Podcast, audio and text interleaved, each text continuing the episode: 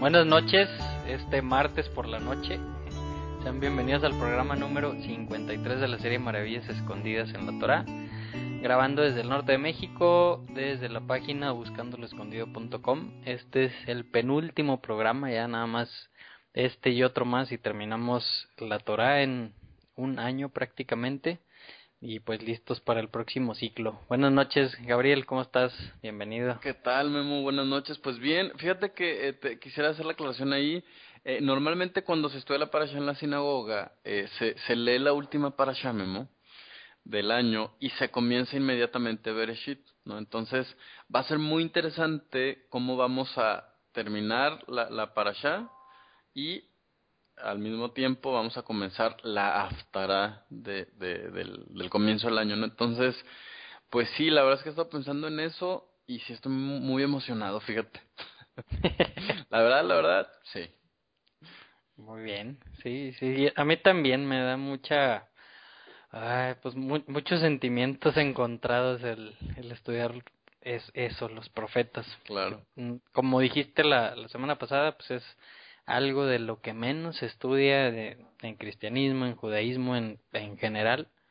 Y pues hay tanta información tan jugosa, tanta carnita, y más sobre todo, si acabamos de darle la vuelta a la Torah, pues vamos a poder ligar muchas cosas también ahí con los profetas, ¿no? Entonces, sí va a ser algo, así como yo creo que dijimos al principio que hace un año que comenzamos con este ciclo de la Torah, este de beneficio para ti y para mí.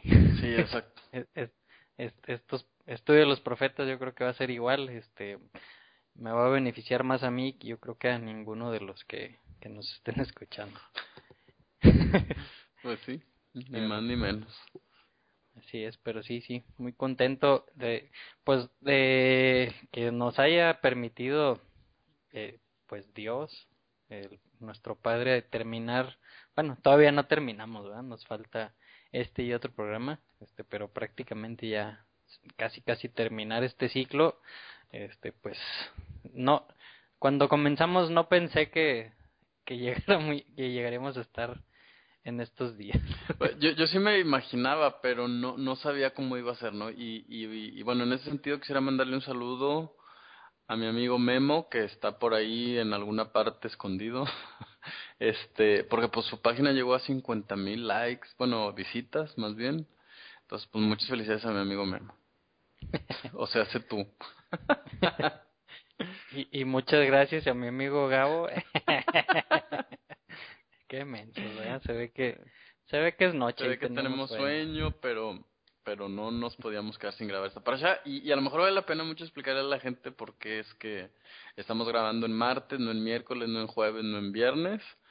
Este, decimos adelantar el, el, el, audio, el, la grabación, este, porque, pues sí, ¿no? Eh, según la, la, la luna, el día que se vio la luna, eh, el día noveno comienza el jueves al caer la noche. Entonces, el jueves en la noche, eh, bueno, al menos yo, la costumbre es no leo la Torah porque normalmente la lees y te da mucho ánimo, ¿no? Entonces, para afligir un poquito a la mente, pues nos abstenemos de, de leer la Torah, leemos nada más, como había dicho también la semana pasada, eh, las maldiciones, ¿no? Como para tratar de, de entender y reentender y recordar varias veces que si estamos hoy en el exilio es porque las generaciones que están atrás de nosotros no obedecieron, entonces ver si clamar a Dios a ver si es posible que en nuestra generación haya una diferencia, ¿no? Entonces, este, entonces el jueves no vamos a poder grabar, el viernes nos vamos a juntar, todo parece indicar que nos vamos a juntar para una reunión para romper el ayuno con varias gente acá en Saltillo,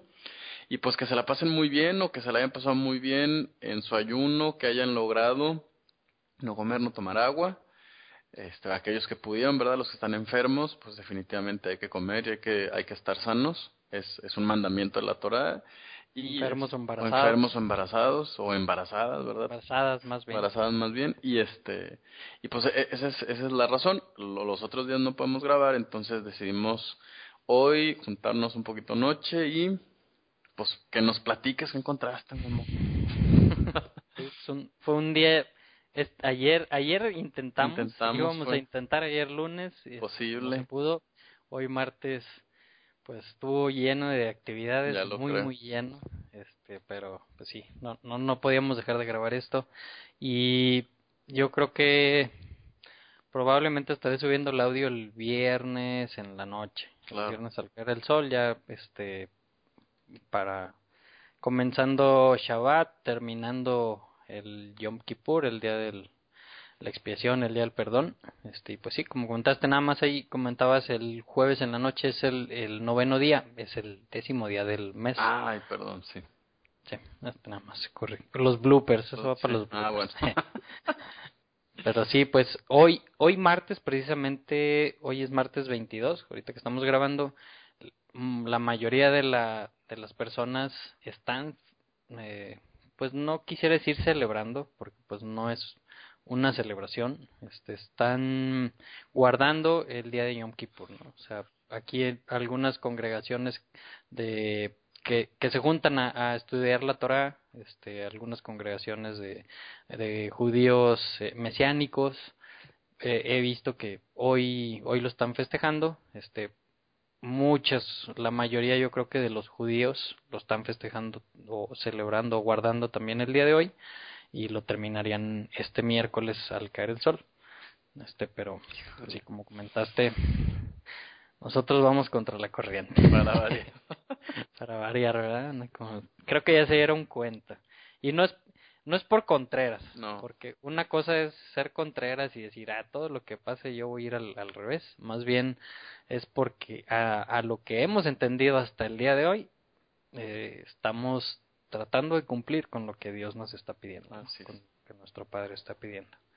Entonces, pues esperemos que, que sea de agrado de, de nuestro Padre y pues que nos ayude con este ayuno a las personas que vamos a ayunar y que nos ayude sobre todo, sobre todo a hacer la retrospectiva, a darnos cuenta de, todo lo que estamos haciendo mal, a que este ciclo de, de lectura de la Torah nos haya servido para mejorar en una cosa.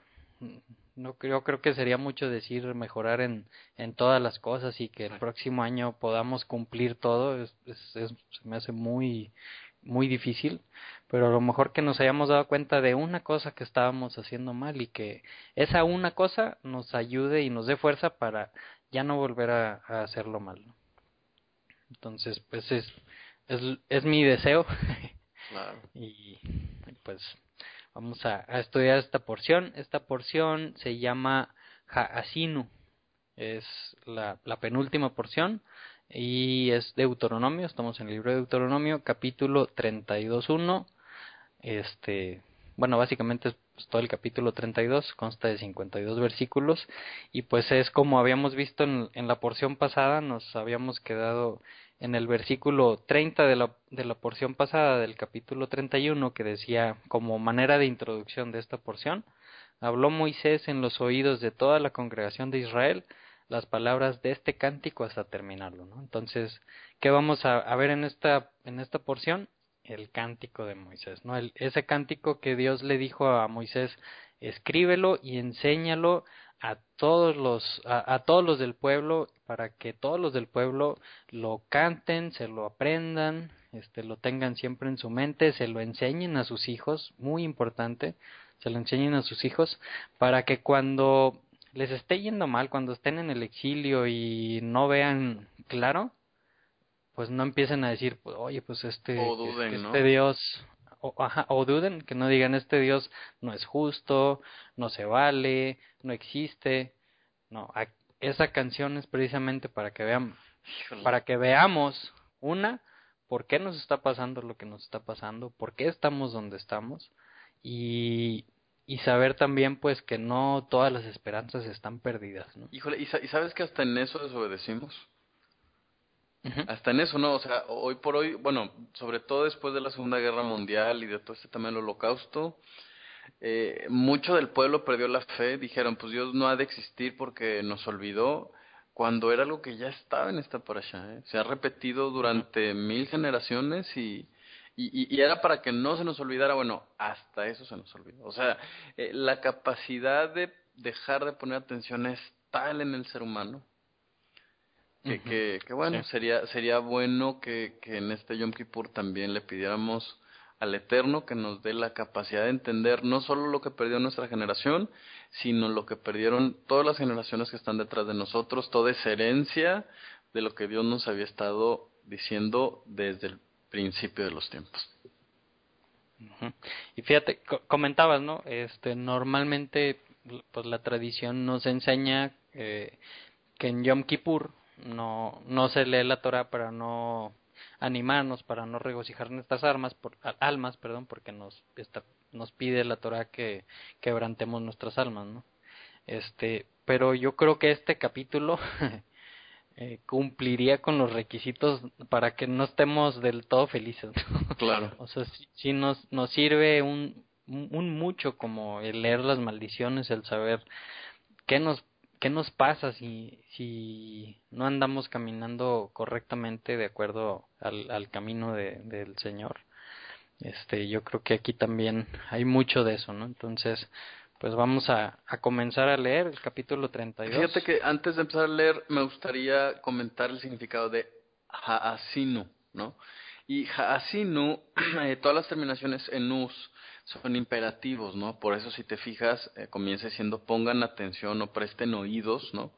Bueno, resulta que en el hebreo hay varias palabras para decir escucha. Una de ellas, ya la conocemos, es shma, y, y otra es precisamente asinu, ¿no? Es como Así como en español decimos escuchen u oigan, en hebreo es shma o hasinu.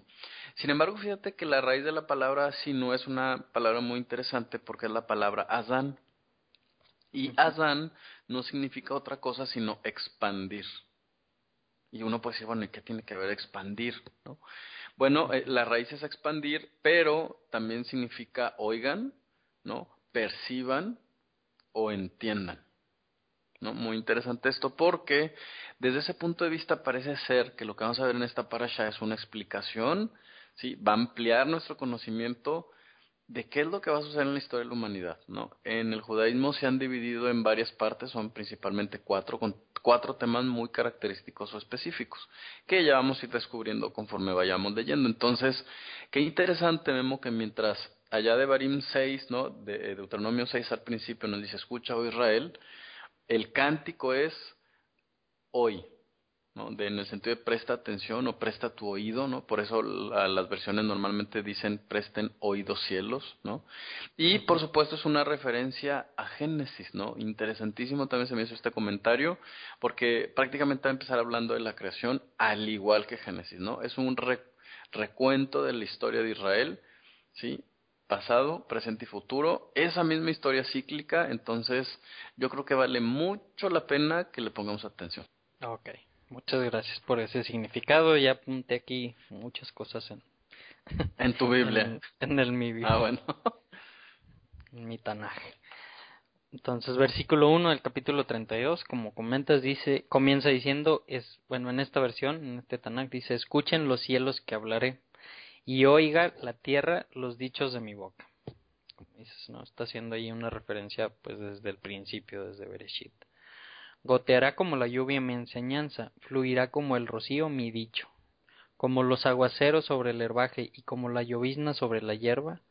Y, pues sabemos, yo creo que prácticamente todos que el agua es un símbolo, un simbolismo de pues de la palabra de Dios, de la Torah, ¿no? Y pues Claro, fíjate que también hay algo que no sé si tú percibes, Memo.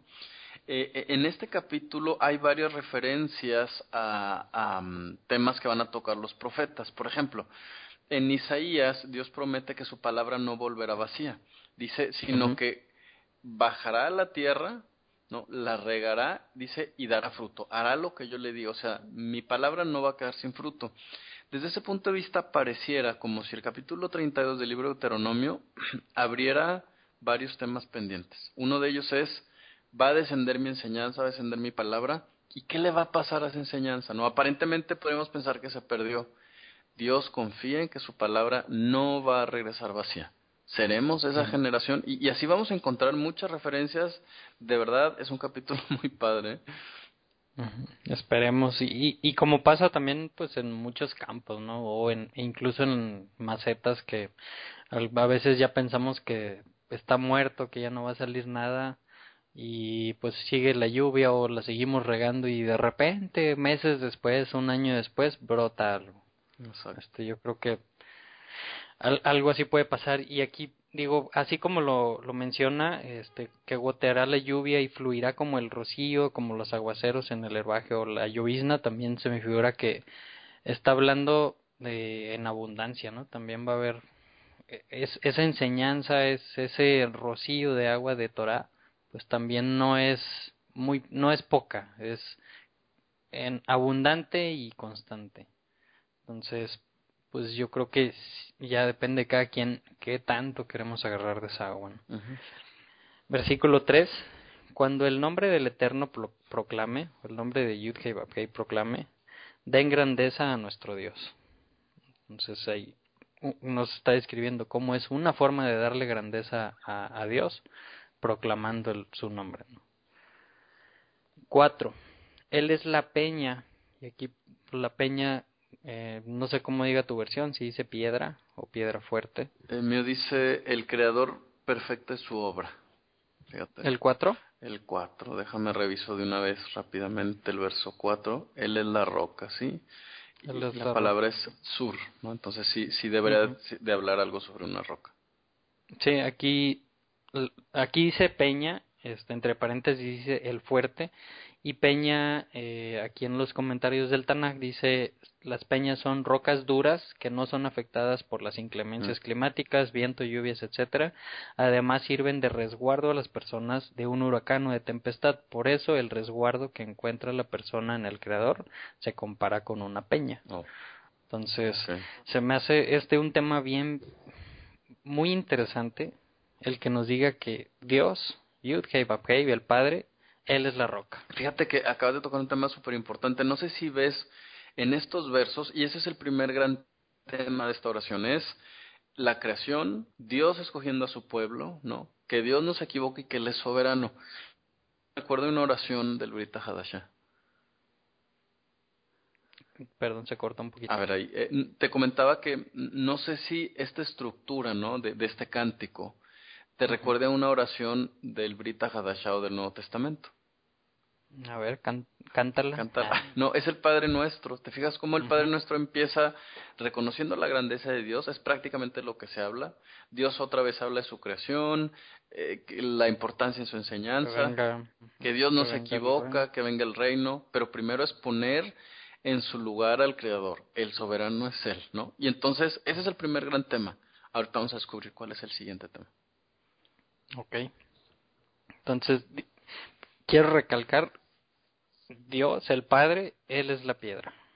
Este, yo creo que ese es un tema muy importante y que vamos a ver su gran importancia como sigamos leyendo, porque ahí empieza mucho a ver, eh, eh, a afectar el pensamiento griego, este gregoriano, y, yo creo que ahorita como vamos leyendo vamos a darnos cuenta de, de qué estoy hablando. Él es la peña, es perfecta su obra, como, como dice en tu versión, porque todos sus caminos son justicia. Dios es fiel, y fiel, pues sabemos que, qué significa fiel, pues es, está hablando de sobre la fidelidad, ¿no? O sea que Dios es fiel a su palabra, que siempre va a tener fidelidad a su palabra. ¿Qué quiere decir eso? Pues lo que conocemos o, o como normalmente siempre decimos, Dios no cambia.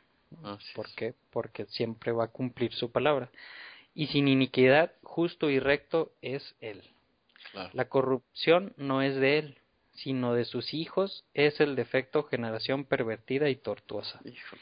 Y, eso yo creo que nos queda muy claro, ¿no? Que algunas, o sea, mucha gente dice, no, pues me está yendo mal, pues porque Dios no es justo.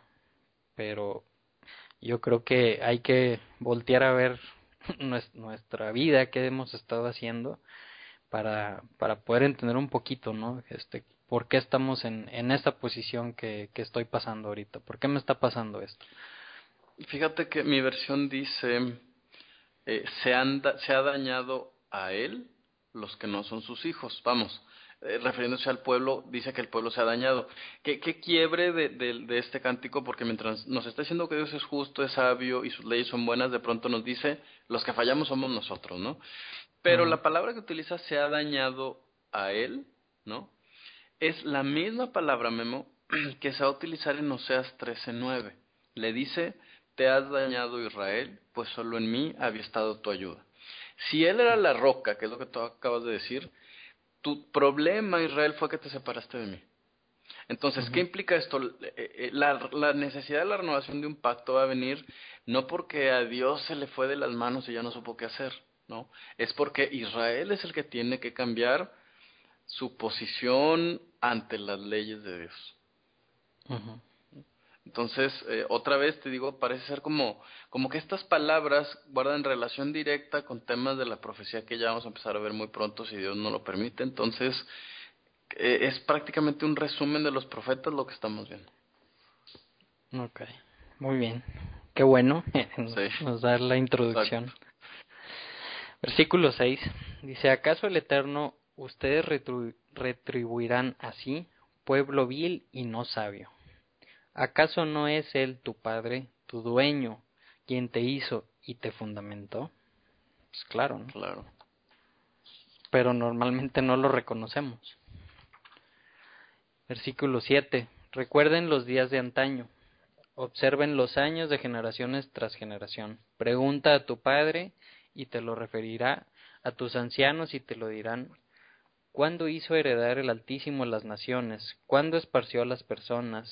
Cuando esparció a las personas, perdón, estableció los límites de los pueblos según la cuenta de los hijos de Israel. Claro. Hay eh, un comentario aquí en, en este Tanakh dice pues que está hablando eh, de la Torre de Babel, ¿no? Cuando estaban todos eh, como un solo pueblo en la Torre de Babel y son esparcidos a, a, formar varias naciones, pues dependiendo de los hijos de Israel que, que en el futuro, o sea, Dios estaba viendo obviamente futuro, que en el futuro iban a estar en cada nación, de ese, así partió o así diseñó los límites de, las, de los pueblos. Sí, fíjate que otra cosa yo creo que es bastante importante es, imagínate que Moisés le está diciendo a esta generación, es recuerden los días de antaño, ¿no? Creo que hay una versión que dice recuerden los tiempos antiguos. Si para ellos, Memo, 40 años que habían pasado en el desierto, era tiempo suficiente para recordar. Imagínate la obligación que tenemos nosotros de todo lo que hay que recordar y, revolver a armar la historia en nuestra cabeza. Y, ¿Para qué? Para tener un criterio, ¿no? O sea, imagínate el grado de responsabilidad que tenemos. Y, y, luego hay gente que nos dice, no, no, bueno, a mí me han dicho algunos, la, la, la religión tradicional, gente de ahí me dice, eh, no, no, no, lo que pasa es que este estudio histórico y temático y, y con contexto, eso es muy peligroso. Y digo, pero ¿cómo va a ser peligroso? Pues aquí Dios mismo te está diciendo, acuérdate de los días de antaño, pregunta, investiga, ¿no? ¿Cómo fue? Entonces, claro. no sé, es, tan claro el mensaje.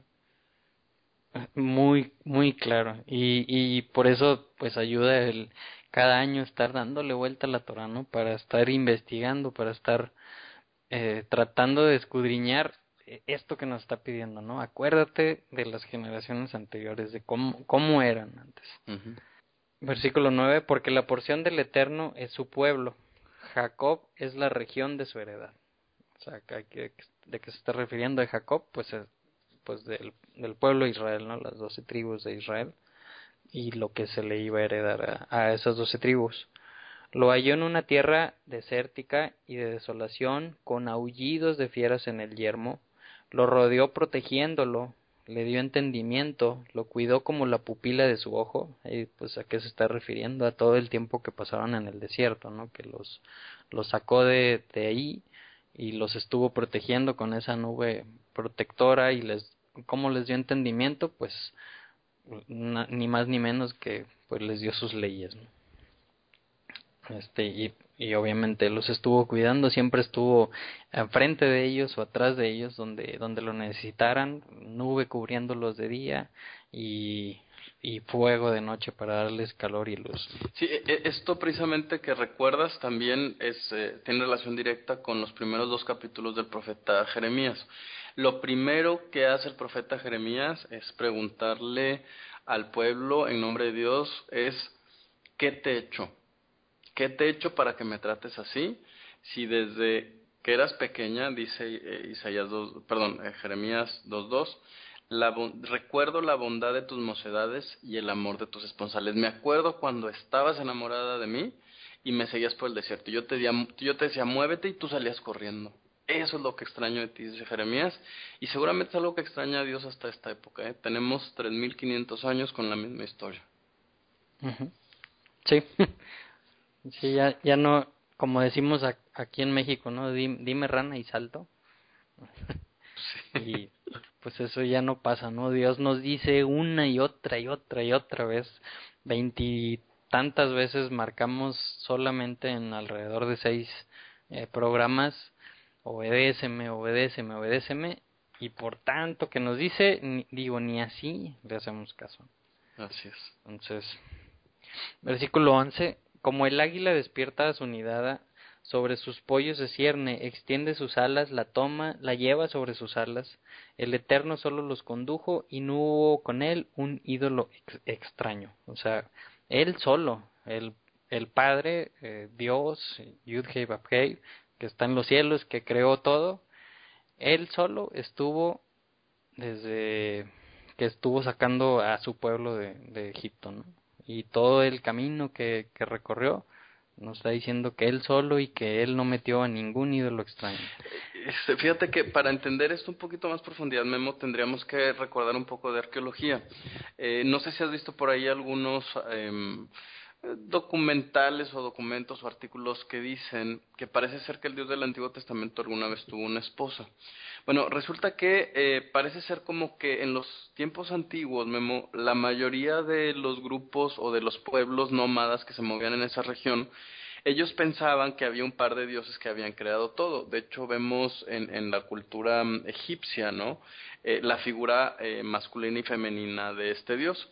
Este dios era llamado El o Elohim, ¿no? Eh, y entonces los historiadores dicen que, que, que, se han descubierto que en algún momento hubo una separación ¿no? de, de estos dos dioses, como que si hubiera habido una guerra interna en algún pueblo y entonces los habitantes hubieran decidido que esa misma guerra física que había era un reflejo de una guerra en los cielos en las que el dios, él, había matado a Enki, la, la diosa reina, ¿no? Entonces, eh, eh, esto era una tradición en aquella época. Entonces, este verso que vemos aquí es uno en el que Dios está diciendo, no existió tal cosa, yo siempre he actuado solo, no hagan caso de las tradiciones paganas que requieren de una figura femenina para fortalecer al Dios. No, no, dice Dios, yo lo hice solo, no había ningún ídolo, no había ningún Dios al lado de mí. Yo saqué a mi pueblo. Y vamos a ver más adelante también este que va a decir algo sobre ángeles que puso en las naciones para que las cuidara y cómo esas naciones en vez de verlos como ángeles que eran mandados por Dios para que los cuidaran en vez de eso los empezaron a idolatrar a esos ángeles no y empezaron eh, este a, a, a meter intermediarios entre Dios y el pueblo y a idolatrar a ese intermediario a esos ángeles en hablando en general en todas las naciones no y, y eso nos lo va a reprochar eh, en como sigamos eh, esta lectura. Ahí lo del águila que, que comenta que el águila, este, como el águila, Dios llevaba este, cuidando a, sus aguiluchos. también, pues, los comentarios dicen que normalmente todas las aves, como, como trasladan a sus crías con las garras, porque los están tratando de proteger llevándolos en las garras de, pues, de cualquier ataque que, que pudieran sufrir, pero como las águilas son los, los que vuelan más alto que todos, ellos tienen que cuidar este, sus, sus crías y la forma, la mejor forma para un águila de cuidar sus crías pues es llevarlos arriba, ¿no? Porque nadie le va a llegar por arriba.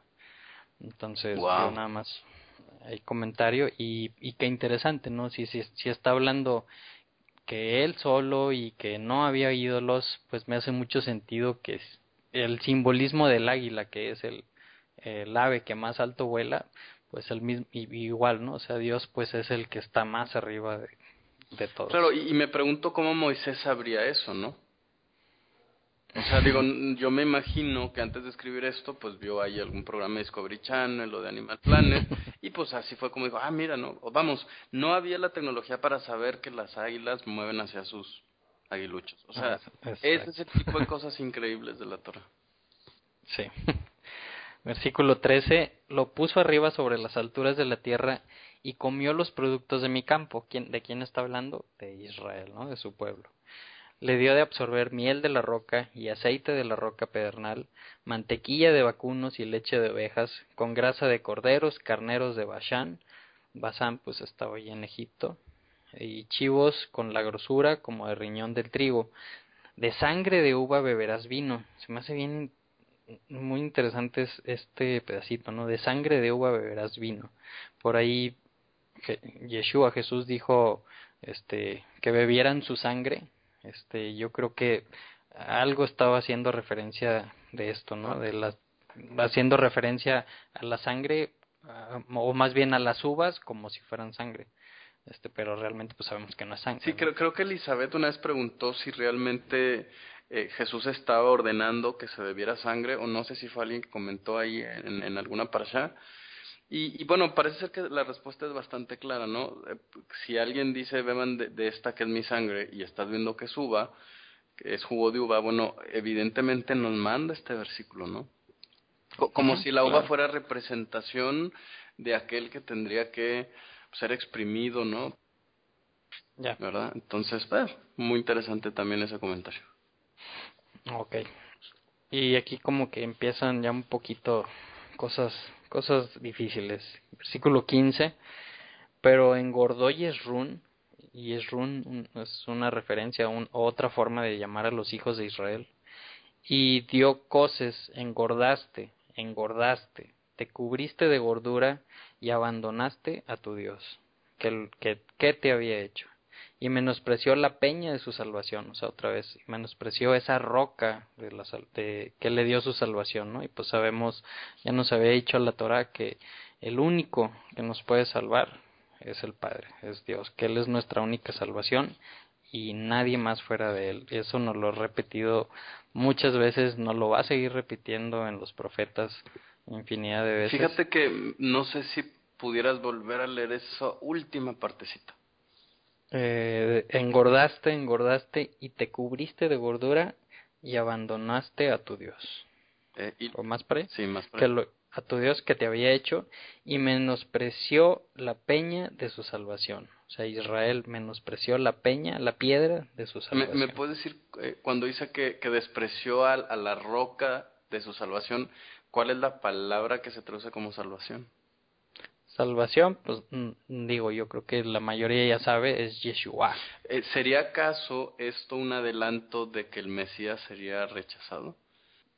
Mm, eh, Puede ser. Escuchando a, a, a, personas que pues tienen mucho más conocimiento del hebreo, eh, teológicamente podemos decir eso, ¿no? Este, podemos ver, vemos esa palabra Yeshua o Yeshua, que la diferencia, una está en el acento y otra es que Yeshua, el nombre de Jesús, es masculino y Yeshua como salvación, como está escrito en este versículo, es femenino. Entonces, eh, lingüísticamente diríamos que, pues no, tiene nada que ver. Teológicamente, eh, cualquiera puede decir eh, eh, correctamente eso, ¿no? Claro. 16. Provocaron su celo con ídolos extraños. Con hechos abominables lo hicieron enojar. O sea, una vez me acuerdo hace, yo creo que dos años que estaba platicando con, con Paola, con mi esposa, estábamos viendo partes de la historia del rey David y de Saúl y, todo, toda esa historia y decíamos, ¿qué será lo lo peor que le podemos hacer a Dios. O sea, ¿qué, qué será ese algo que es prácticamente irreversible, que ya es bien difícil, no imposible, pero bien difícil este conseguir el perdón? Y viendo esos dos casos, a Saúl y a, a David, concluimos que lo peor que le podemos hacer es irnos tras otro Dios, tras otro ídolo. Y muchas veces pensamos en otro dios, otro ídolo como alguien completamente diferente, ¿no? Vamos a pensar en a lo mejor un Buda o algo así, pero también es puede ser algo que nosotros pensemos que, que es Dios, ¿no? Y, y que realmente no es Dios. Por ejemplo, ahí escuchaba un, un comentario este, hablando en el judaísmo, que pues tú sabes que están las tumbas de los patriarcas, ¿no?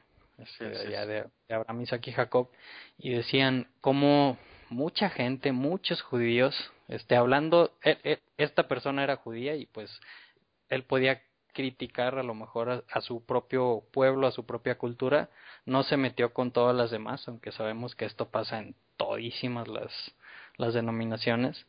Y decía como tantos judíos iban y siguen yendo a esas tumbas, este, a pedirles ayuda, ¿no? a decirles, Abraham, por favor, te pido que intercedas por mí, que hagas una oración por mí porque me está pasando bla, bla, bla. Entonces, eso aún y que es Abraham, aún y que es Isaac, aún y que es Jacob, y si hubiera la, la, la tumba de Moisés, uff, olvídate, ¿no? ¿Cuánta gente no iría a la tumba de Moisés? Bueno, eso es idolatría, eso es poner un intermediario entre Dios este, y, el pueblo, y eso le hace enojar a ellos. Claro, y fíjate que también es otra referencia a Jeremías, eh, bueno, a, un montón de profetas, ¿no? Incluso el mismo Elías Imagínate la desesperación de Elías, la desesperación de Jeremías, en la que dicen, ok, si vas a seguir a Dios, pues que sea Dios. Si vas a seguir a los vales, que sean los vales, pero ya deja de confundirlos. No son, no son la misma cosa, ¿no? Entonces, tan malo es como pensar en un Dios completamente diferente, como pensar que mi Dios se parece a algo, ¿no? Mi Dios es mi Dios y no se parece a nada porque es así de grande, ¿no? Y, y digo, hay mucha gente eh, pensando así, por ejemplo, en los hindús que dicen, ah, sí, sí, sí creo en ese Dios, en el Dios de Abraham, Isaac y Jacob, pero también creo en... Krishna, no sé, ajá. Y, pues una lista interminable. Y eso, pues yo creo que me atrevería a decir que en todas las religiones hay de eso, ¿no? Este, como, como decíamos, por ejemplo, en el judaísmo, aparte de eso de las tumbas, pues también tú sabes y publicaste hace poco sobre pues que también a los rabinos anteriores, a rabinos muy sabios, pues se les trata como santos, ¿no? Y también se les reza y se les pide y se les se les escribe, pone, de cabeza y etcétera, etcétera. Se les escribe y se espera una respuesta de ellos, ¿no? Hay uno que le mandas cartas y le haces, le haces una pregunta y entonces los encargados de cuidar sus cartas sacan una al azar y te la mandan confiando en que esa va a traer la respuesta. Y eso pasa hasta en el cristianismo. ¿eh? Sí, sí, Ya lo hemos visto. Y, y, y, por ejemplo, tener, eh, yo creo que cuando estaba Abraham, cuando estaba Isaac, Jacob, eh, este, Samuel, David, estaba estaba bien utilizarlos yo creo como intermediarios, ¿no? A una persona viva que esté aquí, que, que esté reinando sobre el pueblo, que sea un rey o un juez sobre el pueblo. Sí, yo creo y, y tengo muy bien entendido que es válido ir, es, este, pues pedir consejo, a lo mejor pedirle ayuda, etcétera. Eh, pero a un muerto es, ahí ya cambia la cosa, ¿no? O sea, al mismo profeta, al mismo eh, Samuel, este, al mismo Elías, los que vivieron, que fueron contemporáneos con él, ok, vamos, pero ahorita no, ahorita ya no, ya, ya no está aquí con nosotros, ¿no? Entonces, ese, ese punto, no sé si entra dentro de tu categoría, Gabo, o si, o si entraría dentro de la primera categoría que veíamos que solamente es un Dios, como sabemos que es el mandamiento más importante de acuerdo a la Torá, de acuerdo al judaísmo y de acuerdo a, a Jesús, a Yeshua, es solamente hay un Dios. No escucha Israel, el Señor tu Dios, el Señor uno, Ejad, es. Entonces, aquí pues yo creo que seguimos hablando ese mismo tema, ¿no? Entonces estábamos leyendo el 17, el 16, que decía provocaron su celo con ídolos extraños, con hechos abominables lo hicieron enojar. 17, ofrendaron a los demonios que no tienen poder, a ídolos que no habían conocido, nuevos ídolos que de cerca han llegado y que no los habían temido vuestros padres, a la peña o a la roca que te engendró, olvidaste, pues tú olvidaste a Dios, tu hacedor. Imagínate cantar eso en el templo como parte de la liturgia durante años, ¿no? Durante por lo menos todos los años que va a estar Josué con ellos, o, o Yehoshua, van a estar cantando esto. Y muriendo Josué, lo van a hacer. Exactamente eso que cantaban. Sí. y sin darse, yo creo que sin darse cuenta. ¿Y cómo sucede hoy? Sí. Hoy sigue pasando. Pues, qué, qué, qué triste. Qué... Pero así somos, porque esto lo estamos viendo pues a nivel pueblo Dios, pero simplemente con nuestros padres. La mayoría de nosotros normalmente no somos agradecidos, ¿no? Y no, no les reconocemos todo lo que deberíamos de reconocerles que hicieron por nosotros, que hablando de forma carnal, pues gracias a ellos crecimos, tenemos educación, gracias a ellos somos lo que somos y, y qué pasa que normalmente nos engrandecemos y, y decimos, no, pues es porque yo soy muy inteligente y porque yo soy muy estudioso y pues es por mí, no es por ellos, ¿no? Entonces, si no somos agradecidos, si no reconocemos e incluso muchos hasta olvidamos a nuestros padres, pues qué fácil es hacer eso mismo con nuestro Padre Celestial que está en los cielos. Así es. Entonces, versículo 19. Vio el Eterno y se irritó por causa del enojo con sus hijos y sus hijas. Entonces dijo, ocultaré mi rostro de ellos, veré cuál será su final. Y pues aquí yo probablemente está hablando de algo que aún no ha pasado, este, una profecía para el final de los tiempos, aunque lo que vamos a leer yo creo que es cíclico, ¿no? Y que muy bien lo, lo puedo hacer match con, por ejemplo, con el holocausto, muchas de estas cosas, pero también yo creo que es cíclico y que está hablando sobre algo que todavía no pasa. Fíjate que también está cambiando el tono de, de la canción, ¿no?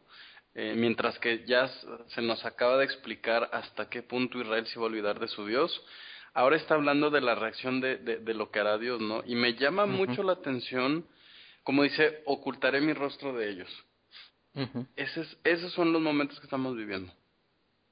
Sí. Entonces, yo, yo creo que parte de, la oración nuestra eh, debe ser, vuelve a revelar a nosotros, ¿no? Vuelve a tener esa relación, no porque no podamos hoy tener una relación con Dios, sino esa relación personal que Israel tenía, ¿no? Que iba con ellos en el desierto, no era un tema espiritual, era un tema físico, iba una columna de fuego, una columna de humo.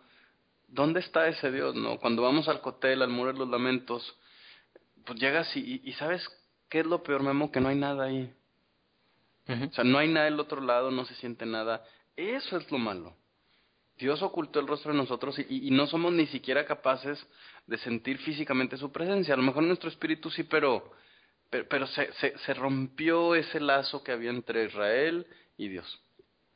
¿Y qué pasa con el ser humano que normalmente dejamos de ver algo, dejamos de tener algo físico, algo visible y e inmediatamente nos vamos a buscar algo que sí podamos ver.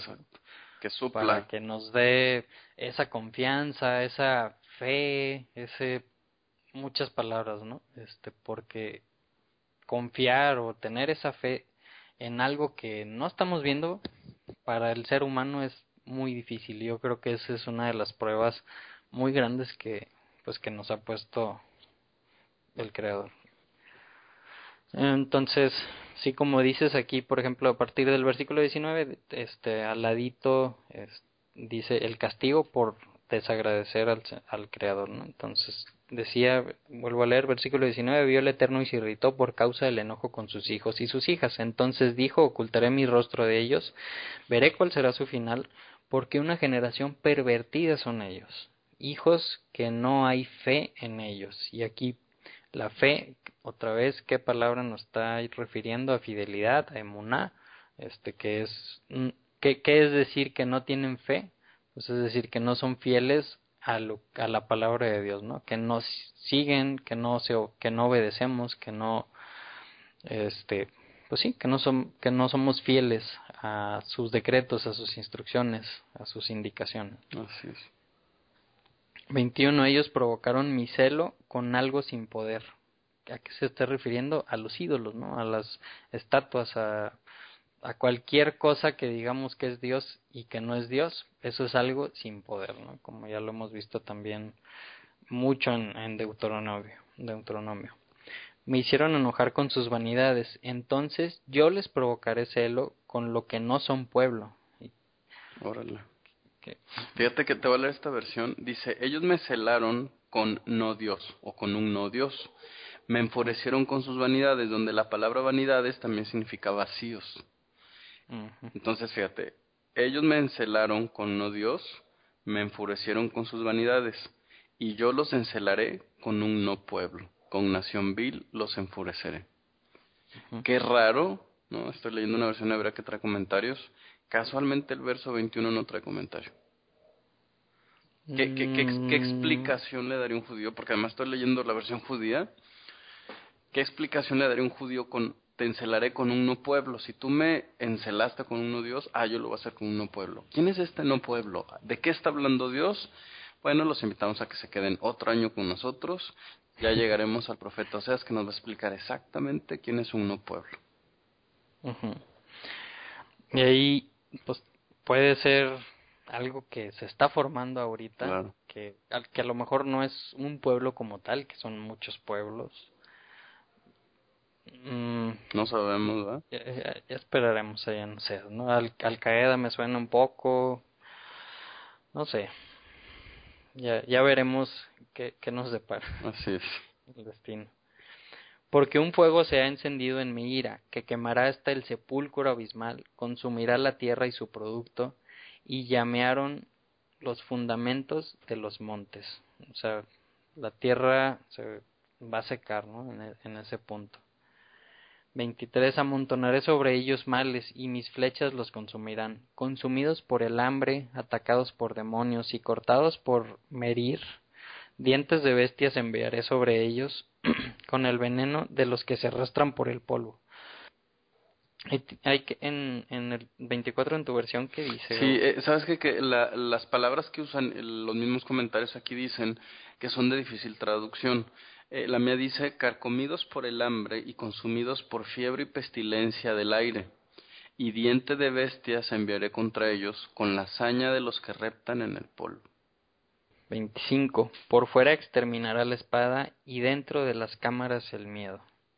No esto yo me suena mucho, se me, me suena mucho el holocausto, ¿no?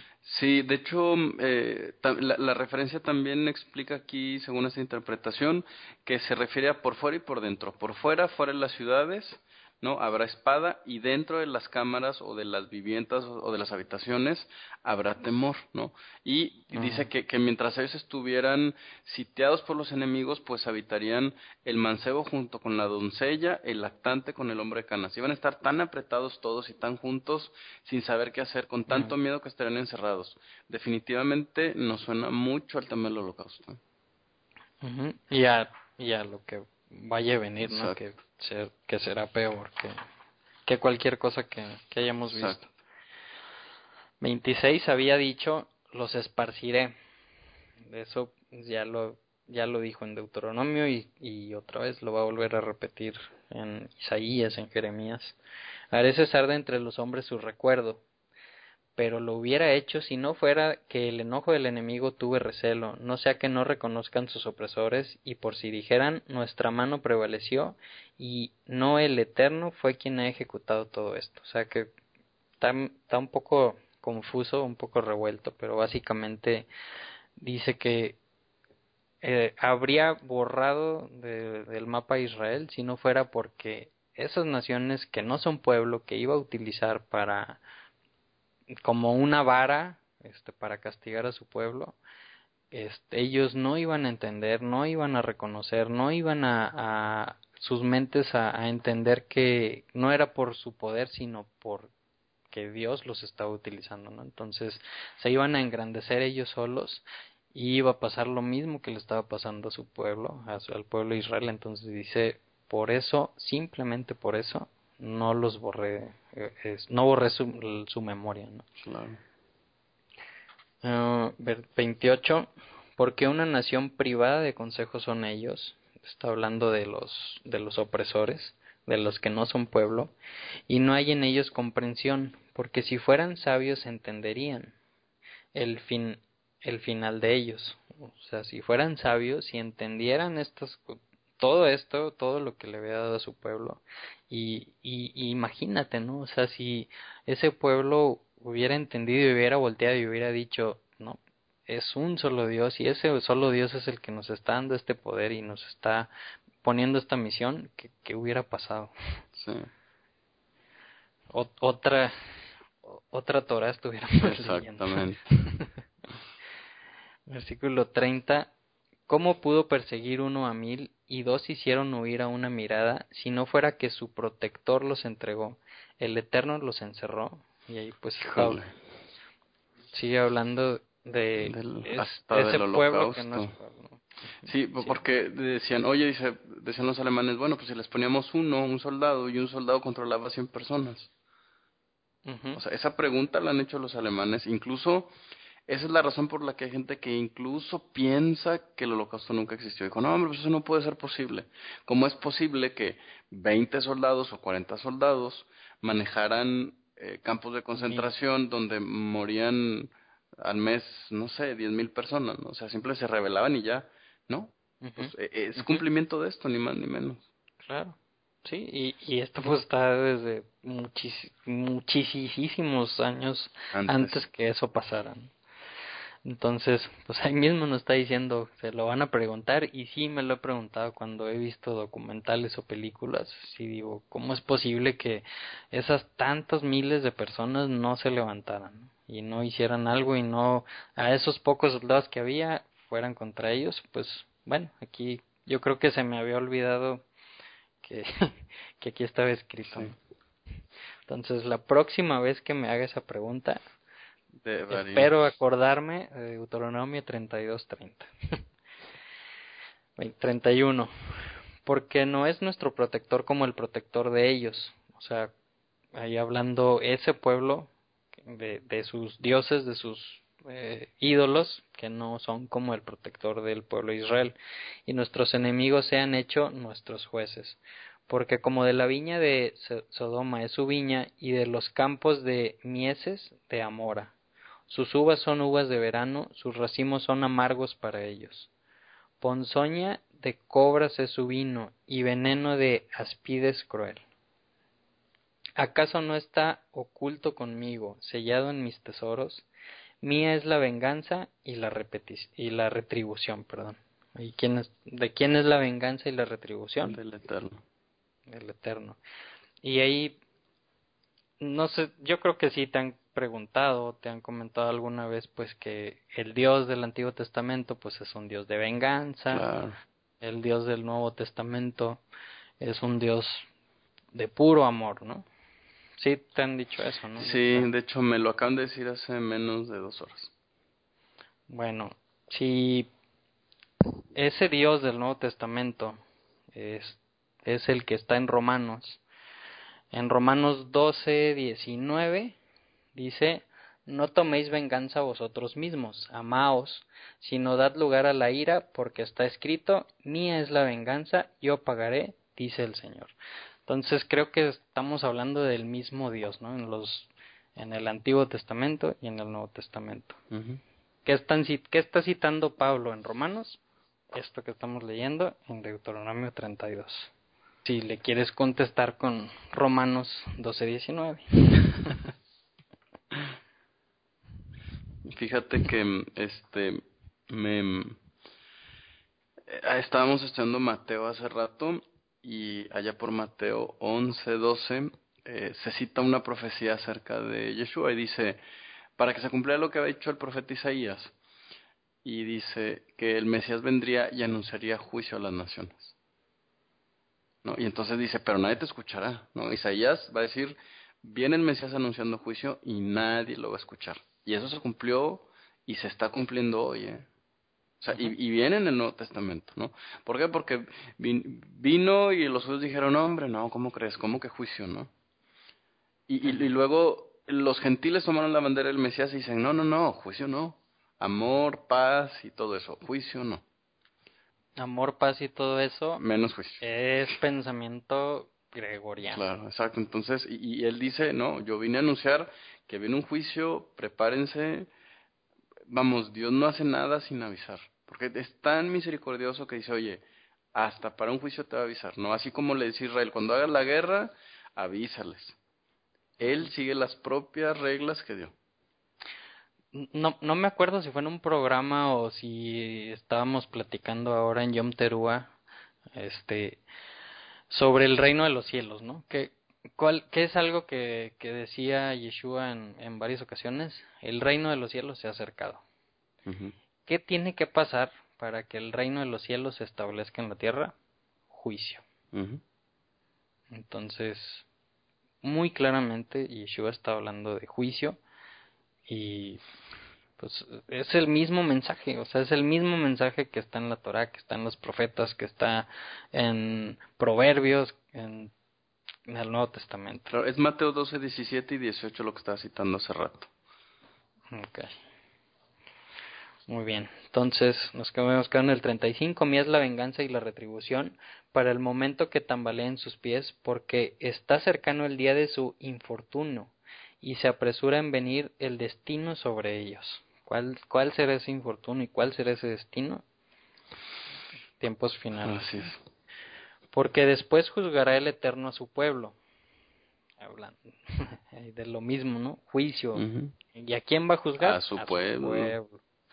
Y de su siervo se apiadará cuando viere que se fortaleció la mano del enemigo y no quedó dirigido y ayudado de Israel. O sea, cuando nos demos cuenta que ni con el domo de hierro, ni con el mejor ejército, el único que puede ayudarnos es Dios.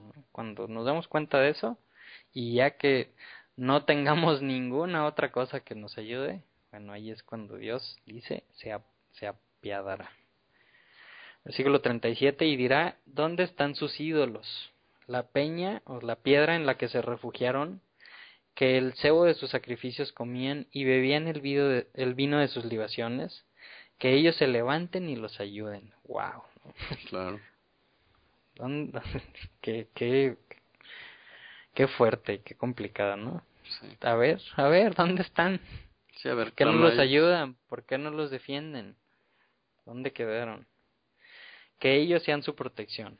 Miren ahora que yo, solo yo, y no hay otra fuerza aparte de mí. Yo hago morir y yo hago vivir, yo hiero y yo curo, y no hay de mi mano quien salve. O sea, otra vez, yo y solo yo. Imagínate, esto es un cántico en el templo. O sea, es, es lo que menos nos imaginamos como liturgia. No, no, que se oiga bonito y que, que voces de niños y de niñas y... No, no, y Dios dice, y te voy a castigar y te voy a perseguir hasta que obedezcas. Ese es el pacto, ¿no? Pues, es un papá, o sea, es el mejor padre que existe. Sí, claro. Entonces, sigue ese mensaje, ¿no? Yo soy el único, el creador, yo soy el único que te puede salvar, yo soy el único. Deuteronomio 6. Porque alzaré hacia el cielo mi mano y diré, existo yo eternamente. Devolveré venganza a mis opresores.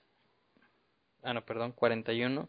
Cuando afilare el filo de mi espada y asiere la justicia mi mano, devolveré venganza a mis opresores y a mis adversarios retribuiré, embriagaré mis flechas de sangre y mi espada consumirá carne de la sangre de cadáveres y cautivos desde el comienzo de las atrocidades del enemigo. Canten las naciones a su pueblo, a su pueblo Israel, porque la sangre de sus siervos vengará, y venganza devolverá a sus opresores, y expiará a la tierra y a su pueblo.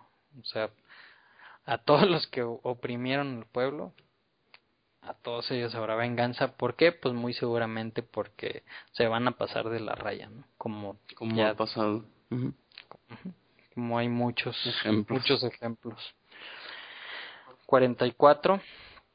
Vino Moshe y habló todas las palabras de este cántico en oídos del pueblo. Él con Josué, con Yehoshua, hijo de Nun, terminó Moisés de hablar todas estas palabras a todo Israel y les dijo, Presten atención vuestros corazones a todas las palabras que yo testifico ante ustedes hoy, presten atención. Hay que, o sea, yo sí le pido a, a Dios que nos abra nuestros ojos, ¿no? Así como cuando comenzamos que leíamos el Salmo 119, que le pedíamos que abriera nuestros ojos para ver las maravillas escondidas en su Torah, le pido que abra mis ojos, que abra mi corazón para poder entender este cántico, para poder entender lo que no, lo que le quiso decir al pueblo en ese entonces y no lo que con mi mente retorcida, con teologías, con mil cosas que, que lees por un lado y por otro, me hace entender, ¿no? Sino quiero de corazón entender lo que significaba o, o, el mensaje que le quería dar Dios a su pueblo en ese momento. Eh, bueno, vuelvo a empezar el 46 y les dijo, presten atención vuestros corazones a todas las palabras que yo testifico ante ustedes hoy, que las enseñarán a vuestros hijos para cuidar y para cumplir todas las palabras de esta ley. Ahí, ¿Qué número va, Gabo? ¿Te acuerdas? Sí, eh, debe ser el 29. 20, sí, el 30. 30. 30 veces. Nos ha recordado que hay que cumplir, cuidar, enseñar, entender todas estas palabras, las palabras de esta ley. 47. Porque no es una cosa vana para ustedes, sino que ella es vuestra vida. Hay que hacer de la Torah nuestra vida. ¿Qué quiere decir eso? Pues que hay que andar en todos sus caminos. Y con esta cosa ustedes prolongarán los días sobre la tierra donde ustedes pasan al Jordán hacia allá para tomar posesión. O sea, si la continuación, ¿no? Que ya habíamos visto muchas veces, ¿para qué nos sirve o para qué tenemos o de qué beneficio nos daría entender y guardar y seguir y obedecer todas estas instrucciones que nos dio en este año, en esta Torah? Para tener largos días, para que nos vaya bien, para, pues para estar bien. Versículo 48, habló el Eterno Moisés en pleno día, diciéndole, sube a este monte, al monte Jabarim, al monte Nebo, que está en la tierra de Moab, que está frente a Jericó, y observa la tierra de Canaán, que yo entrego a los hijos de Israel por propiedad. Y o sea, nada más le, da permiso nada más de, de, que vea la tierra prometida, ¿no? Ya, ya le había dicho en varias ocasiones y hasta una vez le levantó la voz, este, por decirlo en términos humanos, diciéndole ya párale, ya no me estés reclamando que no te voy a dejar entrar. Entonces le dice, bueno, te voy a dar oportunidad, al menos de que la veas. Entonces le, dice que suba a ese monte, versículo 50, y fallece en el monte que tú subas, en, al que tú subas para reunirte con tu pueblo, tal como falleció Aarón, tu hermano, en Or, el monte, y se reunió con su pueblo. 51, y pues le recuerda el por qué no no iba a entrar a la tierra prometida, dice, por causa que han profanado contra mí en medio de los hijos de Israel en las aguas de Meribá, de Kadesh, en el desierto de Sin, porque no me han santificado en medio de los hijos de Israel, que veíamos pues que no, no hicieron caso, este, bueno, más bien Moisés no hizo caso, le dijo que tenía que hablarle a la roca, que se llevara su bastón y le hablara a la roca para que saliera agua de la, de la roca. Veíamos que el pueblo era una generación nueva, que estaban pues a lo mejor muchos de ellos empezando a conocer al Dios, al Dios de Abraham, de, Isaac y Jacob, y era a lo mejor una forma de, de, presentarse Dios ante esa nueva generación, y sin embargo Moisés no le habló a la roca, golpeó la roca, entonces pues le está diciendo no santificaron, no me gloriaron, este, en medio de los hijos de Israel, por tanto, de frente verás la tierra, pero allí no entrarás a la tierra que yo entrego a los hijos de Israel. Ay, que no nos pase esto, Memo. no, no. Yo por eso no uso bastón, pero no. para no golpear alguna roca. Para no golpear. Fíjate que tú crees eh, que, que serviría de algo, que sirvió de alguna. ¿Tú crees que sirvió de algo alguna vez este cántico? Así, pues viéndolo fríamente, ¿será que sirvió de algo? Mm, no, yo creo que no lo no lo entendimos. Claro, ¿y crees que la palabra de Dios volverá vacía? Nunca, de ninguna manera. Exacto. Y qué interesante es, Apocalipsis 15 nos dice que al final de los tiempos habrá un grupo de gente que cantará el cántico de Moisés y que solo ellos lo entenderán. Entonces, esto está pendiente por cumplirse aún. A lo mejor somos parte de la profecía, el tiempo nos lo dirá. Si Dios quiere. Si Dios quiere. Muy bien, pues ya con eso terminamos la porción, ahí terminamos el capítulo 32, ya nada más nos queda un programa más para terminar la Torah, capítulo 33 y 34, Son, pues es relativamente corto y como comentabas, este, la próxima semana sería esa última porción de la Torah y la primera porción del, del Haftarah. Así es. Ya, comenzamos con profetas, así que tenemos mucha tarea, Gabo. Un montón. Para estudiar esta semana y media que queda.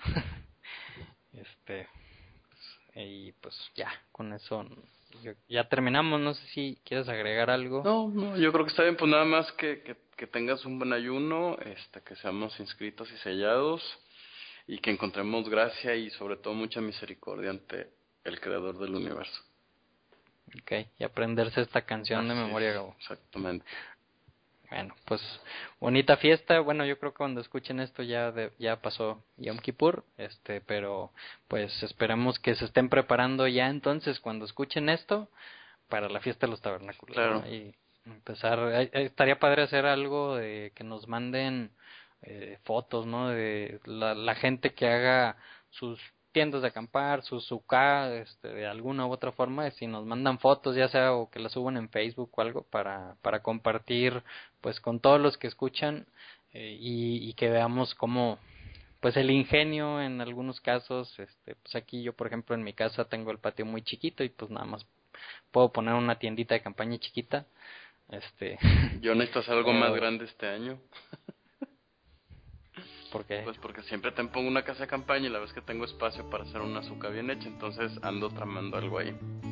Ah, qué padre. Sí, esperemos, primero Dios. Muy bien, pues bueno, entonces nos escuchamos la próxima semana y pues bonita fiesta de tabernáculos. Así es. Super. Shabbat Shalom para los que nos están escuchando en Shabbat. Okay, hasta luego. Bye.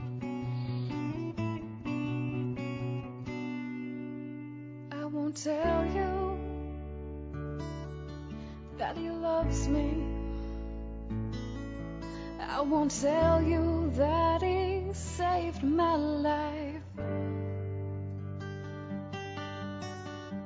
But I can say as loud and clear as I can sing from my lips to yours is that there's one of our God in every one of our lives, and that's why we sing. Shema Israel Adonai, Eloheinu Adonai, Echad. Oh, and that's why we sing Shema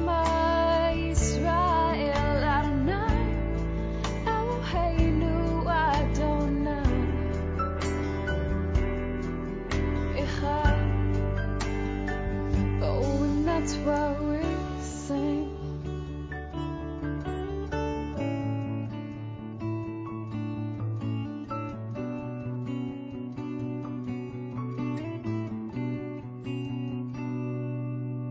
I won't tell you that he controls my life. I won't tell you that to have his love